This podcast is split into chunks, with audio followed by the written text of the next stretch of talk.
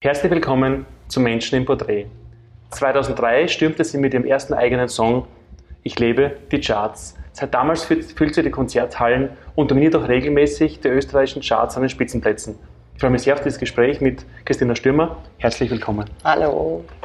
Wann hast du zum ersten Mal so in dir die Begeisterung für die Musik eigentlich gespürt? Boah, das war eigentlich sehr, sehr früh. Also meine Eltern sind ja beide ähm, musikalisch, nennen sie zumindest sehr begabt. Also der Papa leitet ja seit, ich weiß es gar nicht, seit wie vielen Jahren einen Chor. Ähm, die, also ich war als Kind dann schon bei den Konzerten. Es waren halt so manchmal Gospel-Sachen, ähm, Evergreens und was auch immer. Also ähm, bin sehr, sehr früh einfach mit Musik in Berührung gekommen und habe einfach, weiß ich nicht, ich glaube, ich habe auch das Phantom der Oper, diesen einen Song, habe ich glaube ich wie, keine Ahnung, fünf war oder so. Das äh, erzählt mir meine Mama nämlich öfter, dass ich die Toilettentür immer offen gelassen ja. habe. Also ich war noch immer ein kleines Kind und habe dann in, bin am Topf gesessen und habe gesungen, ganz nah ist das Phantom der Oper da. Also ich habe alles irgendwie aufgesagt, ja. habe mir immer schon sehr leicht Texte gemerkt und also dass man Musik einfach, dass es für mich ein Ventil ist, wo man einfach ähm, ja. Gefühle einfach und alles rauslassen kann, das habe ich wirklich schon sehr, also direkt nach dem Sprechen ist es zum Singen gekommen eigentlich. Aber die Mutter hat nicht mitgeschnitten damals leider, weil das ja, wäre jetzt so quasi ein, ja, heißt, ein Outtake, ein besonderes. Ja, na leider. Wobei du auch dann sehr früh schon die eigene Kinderband, die erste quasi hattest, mhm. habe ich gelesen. Was war das mit 13, glaube ich, ging es mhm. dann los mit Band?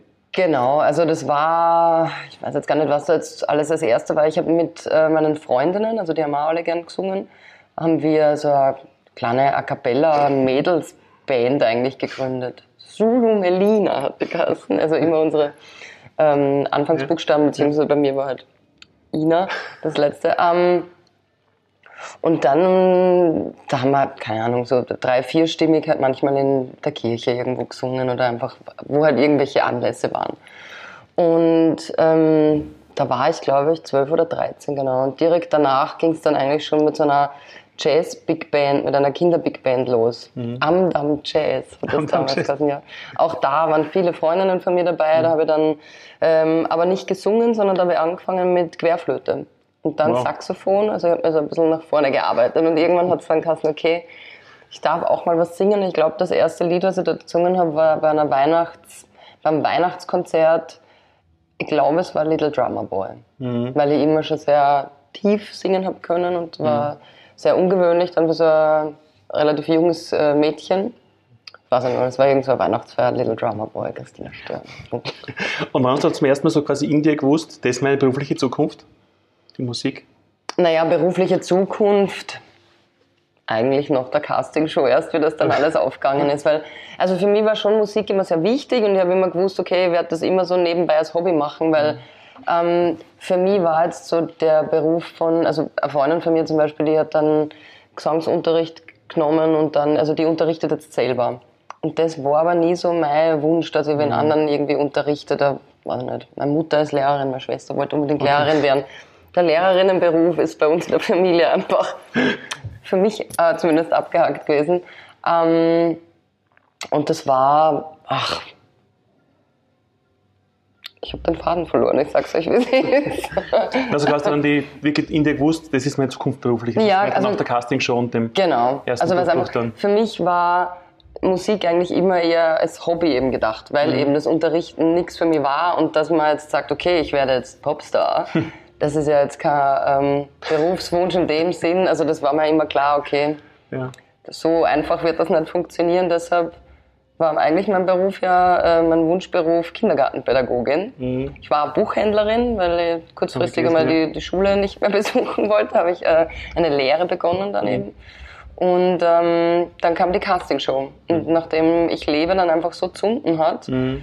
war das dann so, okay, das könnte was werden. Und dann, ich habe eigentlich mein Hobby dann zum Beruf gemacht. Und da war es dann klar, okay, mhm kann man das auch nicht mehr vorstellen, dass ich in die Buchhandlung zum Beispiel zurückgehe. Das ist dann, nein. Und die Eltern haben damals wie reagiert? Nach dem Motto, jetzt starte ich durch, jetzt nicht mehr in die Buchhandlung, jetzt wäre ich, jetzt, jetzt, jetzt wäre ich Popstar. Jetzt wäre ich Popstar. Ähm, eigentlich ganz gut. Also das war auch für sie, also das, auch das war, das war alles so ein bisschen schleichend, weil es war so, okay, die Castingshow, die hat gut funktioniert, mhm. so, wurde ich Zweiter Da haben sich meine Eltern total gefreut, also eben, weil sie selber auch sehr viel mit Musik einfach am, am Hut haben sozusagen. Ähm, und dann war ich lebe und dann hat es gesagt, okay, erst das Album aufnehmen im Studio und erste Tour. Und auch da, ich war ja nie der, der Überzeugung, dass ich das jetzt so mein Lebtag lang mache oder dass ich das eben, so wie es jetzt ist, 16 Jahre mache. Also man hat ja damals auch schon sehr viele kommen und gehen gesehen und die, keiner hat gewusst, was überhaupt nach so einer Castingshow passiert. Ja, klar. Meine Eltern haben das sehr gut eigentlich. Also die haben da halt so mitgemacht, so wie ich das halt ähm, angegeben habe, nenne ich es jetzt einmal. Aber auch da, so wie ich reingewachsen bin in das Ganze, sind sie genauso. Also natürlich war das am Anfang für meine Eltern mit, okay, die Tochter zieht jetzt aus mit 20 und ist auf einmal hat eine eigene Wohnung in Wien und dann Manager und, uh, und hoffentlich das arme Kind. Ja, klar. Ähm, und vor allem, weil sie auch so weit weg waren. Also sind, ich weiß, es sind nur zwei oder zweieinhalb Fahrstunden, aber es ist Trotzdem. wenn das Kind auszieht, ist das natürlich ähm, unglaublich weit weg. Aber die haben das immer, also zumindest haben sie mir immer das Gefühl gegeben, dass alles gut ist. Wenn man jetzt von außen diese Volksgeschichte beobachtet und quasi mit, mitverfolgt, ähm, gab es dahinter jetzt in, der, in dem Weg quasi für dich jemals auch ein Scheitern und wirklich große Herausforderungen? Naja, Scheitern, gerade in dem Musikbusiness, ähm, zündet manchmal was richtig, so wie ich lebe. Da war ich sicherlich dann ein bisschen erfolgsverwöhnt, nenne ich es jetzt einmal, einfach weil dann auch das erste Album in Deutschland, Schwarz-Weiß, hat sich ja auch extrem oft verkauft und wir haben die Tour gespielt und auch das zweite Album ging gut. Und dann habe ich einfach gemerkt, okay, dieser Film rennt nicht ewig. Also da ist es zumindest keine Garantie, wenn du einen Hit mal gehabt hast, dass, das dann, dass du da einfach drauf ausrasten kannst. Ähm, und Scheitern in dem Sinn eigentlich nicht, das ist eher von den Medien dann immer als Scheitern irgendwie tituliert worden. In- Das war, glaube ich, 2008. 2008, 2009, da waren halt so das Unplugged-Album und das Nachfolgealbum In dieser Stadt hieß das. Das war halt, hat sich nicht so gut verkauft. Und das war dann gleich so, oh oh, Frau Stürmer, jetzt geht's bergab. Und auch da, ich habe da halt zum Glück einfach aus meinem Elternhaus auch immer so den Rückhalt gehabt und dass ich immer den, den, den Halt einfach nicht verliere und dass das jetzt nicht das Einzige ist, für was ich brenne. Also dass dieses schwarze große Loch, dieses, oh, jetzt geht's bergab, da war ich nie drinnen. Und das ist, man muss ja auch ehrlich sagen, ja, es gibt Alben, die haben sich bei mir schlechter verkauft, aber das ist alles immer Klagen auf hohem Niveau. Also es ist ja immer nur ausgegangen, dass ich ein nächstes Album dann wieder machen kann. Also so schlimm kann es dann nicht gewesen sein. Du hast zahlreiche Amadeus Awards bekommen, den Bravo Otto, viele Preise, Gold, Platin, füllst die Hallen mit deinen Konzerten. Was sind jetzt abseits oder jenseits dieser von außen sichtbaren Erfolge so für dich so die Magic Moments als Musikerin? Naja, die Magic Moments ist auf alle Fälle das Live-Spielen und auf der Bühne stehen. Einfach dieses rausgehen und ich bin davor immer so ein bisschen nervös. Also das auch nach 16 Jahren ist es noch immer da und dann ähm, einfach das Rausgehen und wenn mich dann die Leute anlächeln. Und wenn da, wenn ich einfach merke, okay, man macht Musik und man kriegt irgendein Feedback ähm, in Form von die strahlen, die weinen, also dass man einfach Emotionen auslöst mit seinen Texten. Und das ist halt einfach immer wieder, wenn man gerade jetzt in der heutigen Zeit, wo man dann mit dem ganzen Social Media und wenn ich dann Nachrichten kriege auf, auf Instagram oder Facebook, was Songs für manche Fans einfach ähm, bedeuten, wo ich einer geholfen habe, ähm, durch, weiß ich nicht, Drogenentzug und was auch immer da ich schon gehört habe, wo ich mir denke, wow, also ich bin da einfach ähm, einerseits so dankbar, dass ich das alles machen kann seit 16 Jahren und dann aber auch wieder so ähm, devot von dem Ganzen, weil einfach, weil man denkt, okay, wir sitzen da im Studio und schreiben einen Song und denken sich natürlich eine Geschichte irgendwie dabei oder irgendwie eine persönliche Geschichte und manche interpretieren da irgendwas anderes rein oder einfach, man kann mit einem Song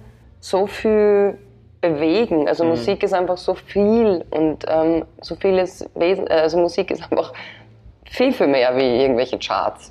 Das stimmt, ja. Wenn du kurz ansprichst, die Songs, noch das Bewegen mit der Musik, gibt es so irgendeinen Song, wo du sagst, diese Botschaft war mir ganz, ganz besonders wichtig? Oder ein Album, wo du sagst, das war so von Boah, das gibt einige eigentlich. Ähm,